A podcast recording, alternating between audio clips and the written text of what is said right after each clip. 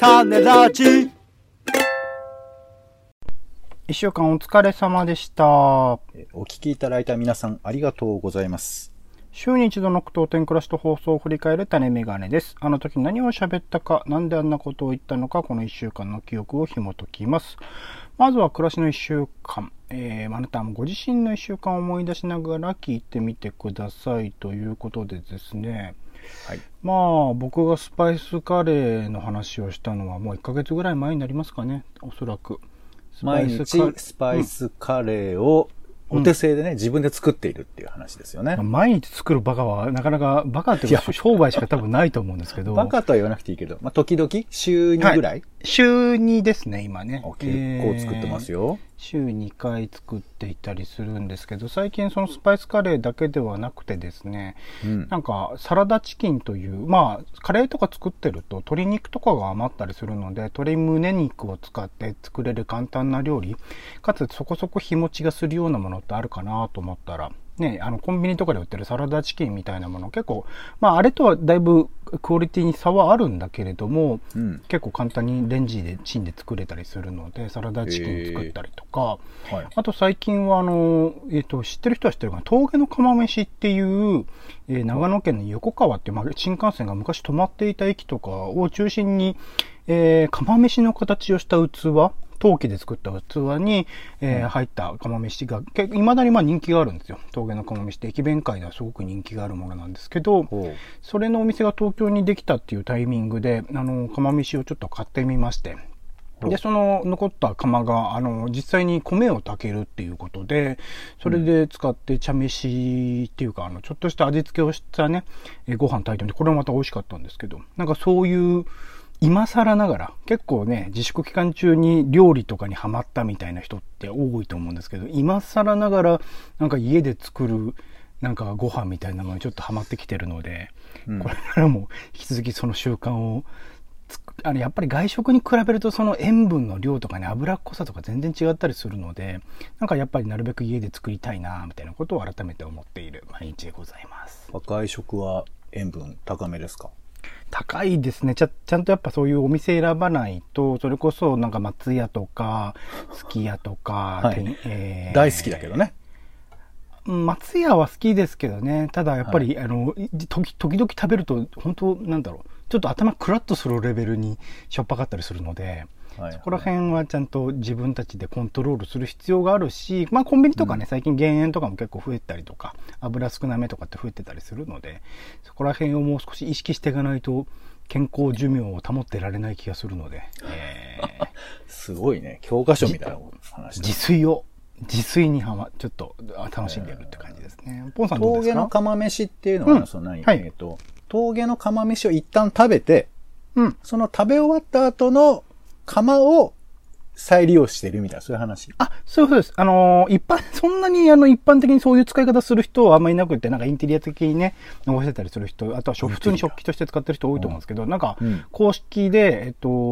荻野屋って言うんですけど、そのお店が、なんかこの釜を使って実際にお米を炊く、まあコンロで火つけてやるんですけど、炊けるんですよとか言うとか、ああ、じゃあやってみようと思ったら、吹きこぼれ方とかちょっとねねあの、家のコンロでやると怖かったんですけど、はい。うん、あの実際そういうのできるしキャンプとかでねまああれに荷物になるからちょっと重いのかもしれないけど。まあ、飯盒のね。まあ半合。まあ陶器なんでね。あのーちょっといろいろと加減とかは難しいんですけど、うん、面白かったです、それは。面白いし美味しいしっていう感じだったんで結構ね。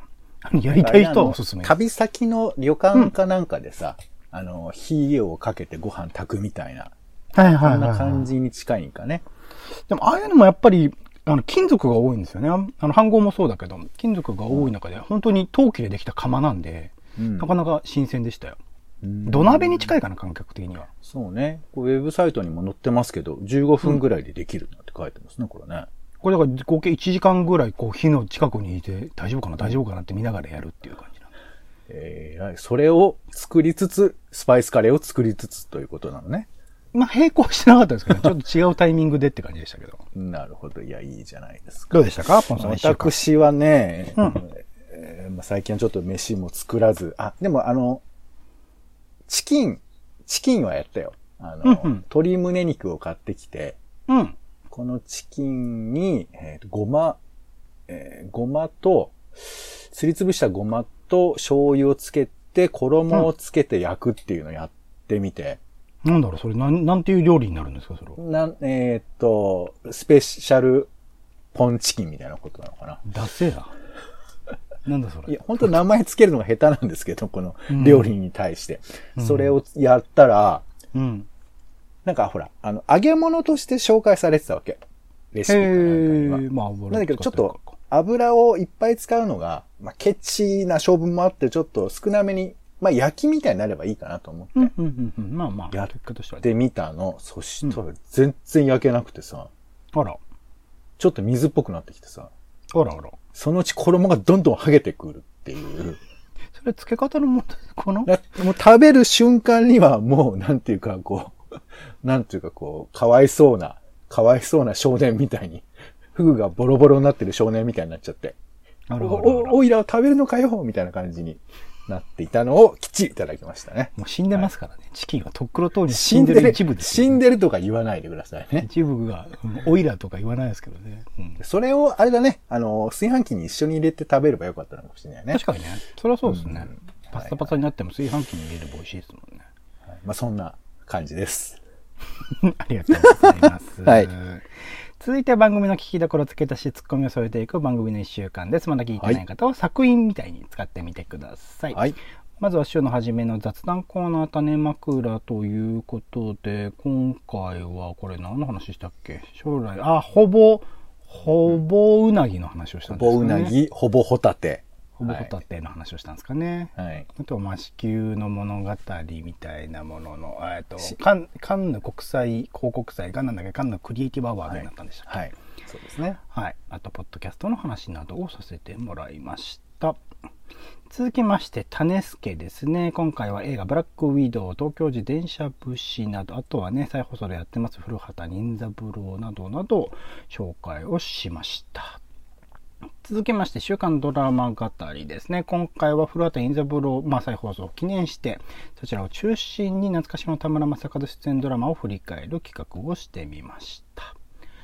続きましてイベントリポートですね。今回はポンさんがスポーツグラフィックという展示、あとはそれ夏季オリンピック報道の世界という展示ですね。こちらに行ってきた話をしてもらいました。続いて30分読書。今回は千葉雅也さん、オーバーヒート監督編。これにてね、芥川賞候補作の5作品については監督したっていう感じですかね。あと、大前青さん、まどこ30分読書編。さらに、ボンさんからお菓子本として、超空想生物大百科を3分読書で紹介してもらいました。最後、えー編集会議企画会議ですね。今回は、まあ、当事者の気持ちを体感できるようなあーイベント、コンテンツみたいなもののアイデアについて、ポンさんからお話いただきましたが、1週間振り返って、ポンさん聞きどころをつけたし、ツッコミなどいかがでしょうか？えまずは、あの、先週の枕で紹介したものからなんですけども、あの、まあ、身近にほぼシリーズがあるかなとこう考えたところ、ほぼ日？ほぼ日ね、俺、通ってないのよ。通ってない。あ、俺も通らないようにしてる。なるべく。別に通ってもいいんですけど、うん、違う世界だな。えー、カニカマ。結構カニカマ常用してまして。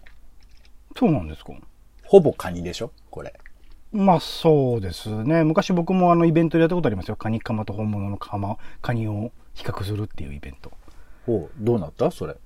うん、なんかあんまり当たんなかった気がしますね。当たらないってないですイベントとしてってこと？当ててもらうんです。あの、だからいわゆる格付けチェックみたいなやつをやったんですよ。あ、カニとカニカマを食べ比べできるかっていう、そうそうそうそう当てられるかっていう。あ、ね、えー猫缶と酒缶とかね、やったんですよ。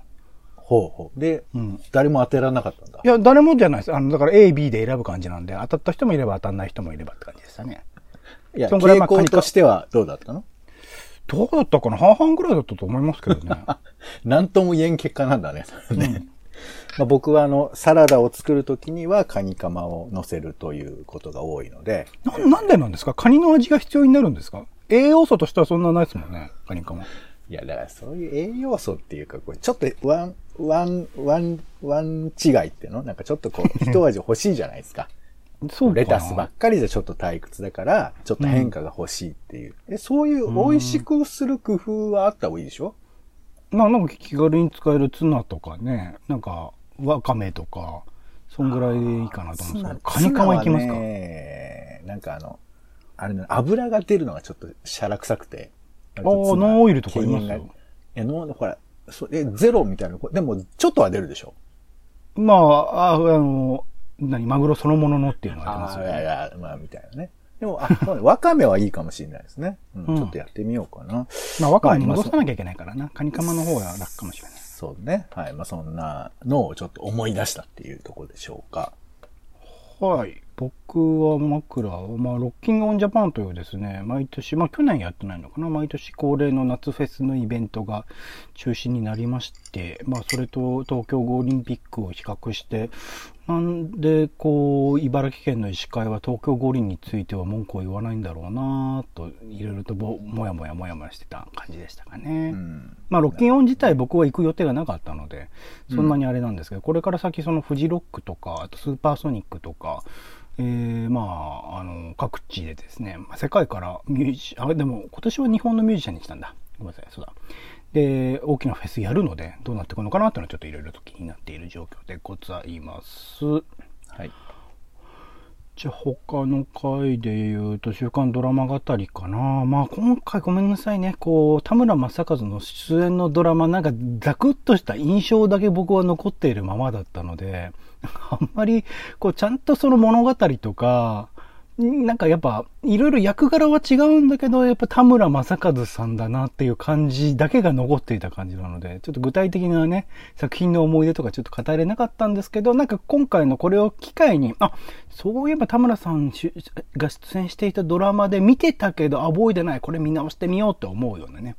きっかけになってもらえれば、これ幸いと思いますので、この回、あの、リンク一応、その配信と円盤、まあ、DVD とかね、ブルーレイとかの、一応リンクが見つかったものについては入れてますので、よかったらこれ振り返って、あの、必要であれば配信サービスなど登録してですね、見たくなったら見てみるといいかなと思います。はい。どうでした？こちら。ポンさんはドラマ語り。うん。そうだね。そう思います。うん。見直してほしい。はい。他の回、ポンさんいかがでしょうか？えーイベントリポートですね。うんえーまあ、スポーツ関連のイベント。まあ、今回はその、スポーツそのものというよりか、その関連の制作物とか写真とかそういうものをご紹介したわけですけど、うんなんかね、まあ、聞いてる人が一番分かったかもしれないけど、なんかこう、口をついて、うっかりなんか否定的な口になっちゃうっていうのは分かります？なんか、このオリンピック関係の話をしていると、うん。なんか口が、あの、悪いこと言ってやろうになっちゃうのよ。うんうんうんうん。そ、それ伝わらなかった？大丈夫だった？いや、もう、だって根本から皆さん知ってると思いますよ、ポンさんは。もう始まる前から東京五輪に反対してる人だからい。やいや、立場はそうだけど、別に今回はそういうことを言いたかったわけじゃないから、でもそういうふうに伝わってたってことね。わかんないです。もう皆さん認識としてはそうだろうから、何を話してても、あ、これは、な、何らかその、裏があるんだろうなと思いながら聞いてらっしゃったと思いますよ、皆さん。あーまあまあ、でも、まあ初めて聞いた人がね、そういうふうに思わなければと思ったんだけども、うんうんなんかそういう、まあ自分にもそういうバイアスがあるし、うん。まあもしかしたらなんとなくその報道とかもノリでみんな報道するから、うんなんかその、ね、スポーツとか五輪そのものの歴史にはいろいろ紆余曲折はあるにしても、まあいいところも面白いところもあるはずなんだけど、なんかその、どっちか右か左かみたいな安易なこう言葉遣いになるというのがとてもちょっと残念だというふうに思ったりもした回でしたね。うん。なるほどな。それはバランス難しいですね。うん僕はそうだな、話聞いていて、まあ、あの、今、川瀬直美監督というですね、まあ、世界的に著名と言われている、まあ、ど、どこがって僕は思ってるんですけど、うん。えー監督がですね、えー今、ドキュメンタリー映画を撮ってるっていうことで、えーまあ、いろんな意味で、こう、どういう作品にしてくるのかなっていうのがね、あれこれいろいろと映ってるといいなと思いつつ、最終的にはなんか、感動的な物語みたいにしてしまいそう過去のね川瀬さんの作品的にもなんかそんな感じになりそうでちょっと怖いっていうのがねあるのでうまくバランスをとって現実をなるべく客観を入れずあ主観を入れず入れななるべく入れずにこう写し取って作品として残してほしいなっていう気持ちになりましたね。うんまあでも、ちょっとあれだね。分断という言葉がよく使われますけど、うんなんというか自分の意図、自分たちの希望に沿わないと違和感みたいな、そういうのって分からなくはないけど、なかなか難しいよね。両方違う絵を双方にね、出し合って、こっちだって言い張ってるっていう、なんともややこしいなと。まあドキュメンタリーなんでね、あのーなるべく本当に客観視点で。うんそれは無理よ。基本は無理だけどね。なるべく、なるべく意識的にってことですね。はい。あとは、じゃあ、編集会議、企画会議の話かな。まあ、個人的にはあんまりこう、いろいろ仕事とかでもそうだし、プロジェクトとかでもそうなんですけど、なるべく何かしら始めるときには、なんか自分で始めてみてから、どうすかねみたいな感じで、こう、協力を仰いでいく派なんで、企画段階でこう、なんかあんま、あんま揉むみたいなことっていうものに、なんか、どちらかというと、その人がや、本当にやりたいことをその尖らして企画していった方が、その始める前にこういろいろと揉んで、それの形がちょっと変わっちゃうよりも、なんか面白くなるなと思っている派なので、まずやってみてもらえればいいかなとは思ってるんですが、まあまあ会議自体はね、なんかやいのやいの言うっていう行為自体は面白いので、それは、あー面白かったなっていう感じですかね。なかなか、まあ、それこそコロナ禍だとさ、うん。なんとなく聞くっていうタイミングが結構失われてるなとは思っていて、うんもちろんズームでね、会いましょうって会えるんだけど、やっぱこう、わざわざ感があるじゃん、きっと、ズームって。うんうんうんだから、何気なくね、まあ僕はあんま職場ってないですけど、なんか、あみんなのいるところで、こんなん考えたんだよねとか、まあ定例の会議でちょっと喋るみたいな、そういうことって皆さんどうしてんのかななんてちょっと思ったりはしますよね。うんうんうんうんう。うんん。まあまあだから、わーわー言ってもらえるとかはね、なんか嬉しいし、こう、言うことの機会もね、なかなか奪われてる場合もあるかもしれないので、そういう特に現場とか、まあそういうことはね、楽しみでやってる人たちは、なかなか大変なのかななんて思ったりはしましたね。うんうんうん。はい。まあそういう雑談の場とかはね、結構大事になってくるかなと思いますが、他なんかあります？一応語っておこうと思うこと。えーと、一一言、えーと、30分読書でお菓子本って言ってる私のコーナーなんですけど、お菓子本って伝わってるかなっていうのが、ね、ああ、もう一回じゃあ説明しといてください。お菓子本お。菓子本っていうのは、うんあのーなんていうんですかね、こう、読書を、まあ、読書が好きな人は何でもかんでもお菓子みたいなもんなんですけど、僕の中で読書は半分、こう、きっちり真面目に読むものと、もうほっといたら、あの、つらつら読んじゃうものとあって、僕の中でその、お菓子本と言われるものがあるんですよ。ご飯とは別の。それが、えー最近はあの、なんとか図鑑とかね、なんとか怪獣図鑑みたいなそういうものなんですけど、うん。そういうのをお菓子本と私読んでまして、なんかつまみ食いできるみたいなことですかね。全部通して読まなくてもいいみたいな。いやいや、うんまあ、読まなくてもいいっていうか、その、もう、なんていうかこう、読もうっていう意気込みなしに、うお、面白いってすぐ思っちゃえるみたいな、そういう感じかな。うんうんうんううんん。まあ、ある、あるかなと思うんですけどね、皆さんにもね。うん。ないかな？はい。すぐ思い浮かばないですか？あると思います。あると。はい。まあ、お菓子っつってもね、駄菓子と和菓子と干菓子とかね、なんかいろいろそれぞれ違いますけど、まあまあまあまあ、なんとなくね、駄菓子な感じなのかなっていうのは伝わってきました。はい。ありがと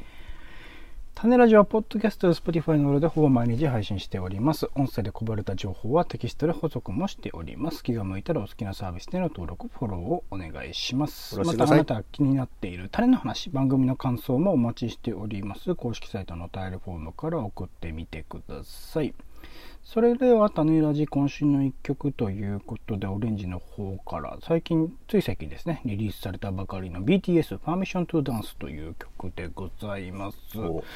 まあもう BTS はもはやなんかアジアナンバーワンアイドルみたいなことでいろいろなところで騒がれていましたけど、今はもはや、まあ、グラミーのね、ステージとかにも立ったりとか、うん、すごい世界ナンバーワンポップグループみたいになりつつあるんですけど、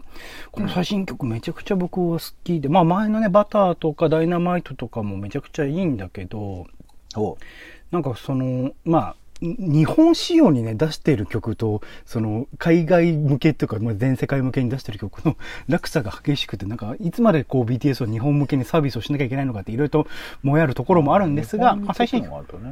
日本向けというか、日本のその映画のテーマソングとかを作ってくれたりするんですよ。あと、えー、日本語バージョンの曲を出してくれたりとかするんですよ。まあ昔からね、あの、ファンの方、日本のファンの方、ものすごく熱い方がいらっしゃるっていうのも大きいんだと思うんですけど、うん、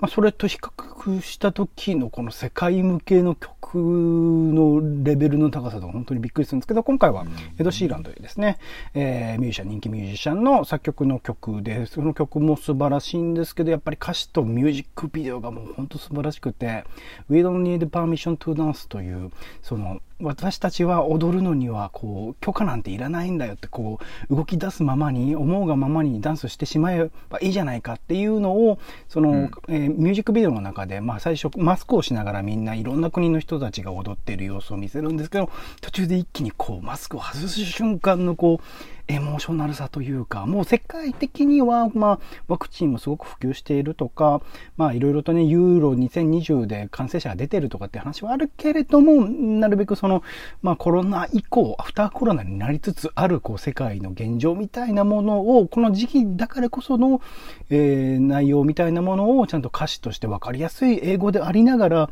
ところどころ詩的な表現をちゃんと入れ込むっていうところが、すごくバランスが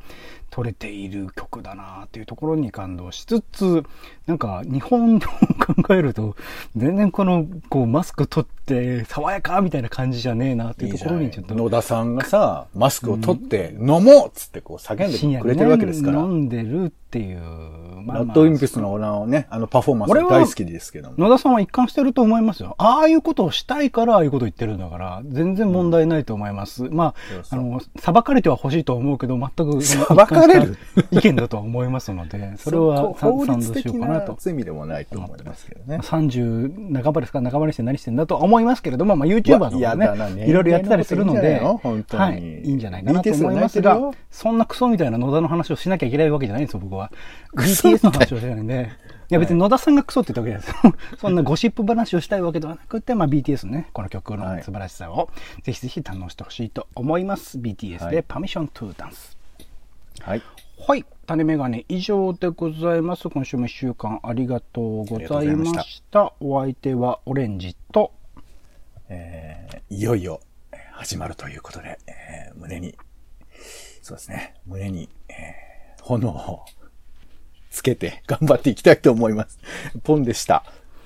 種ラジ、また。また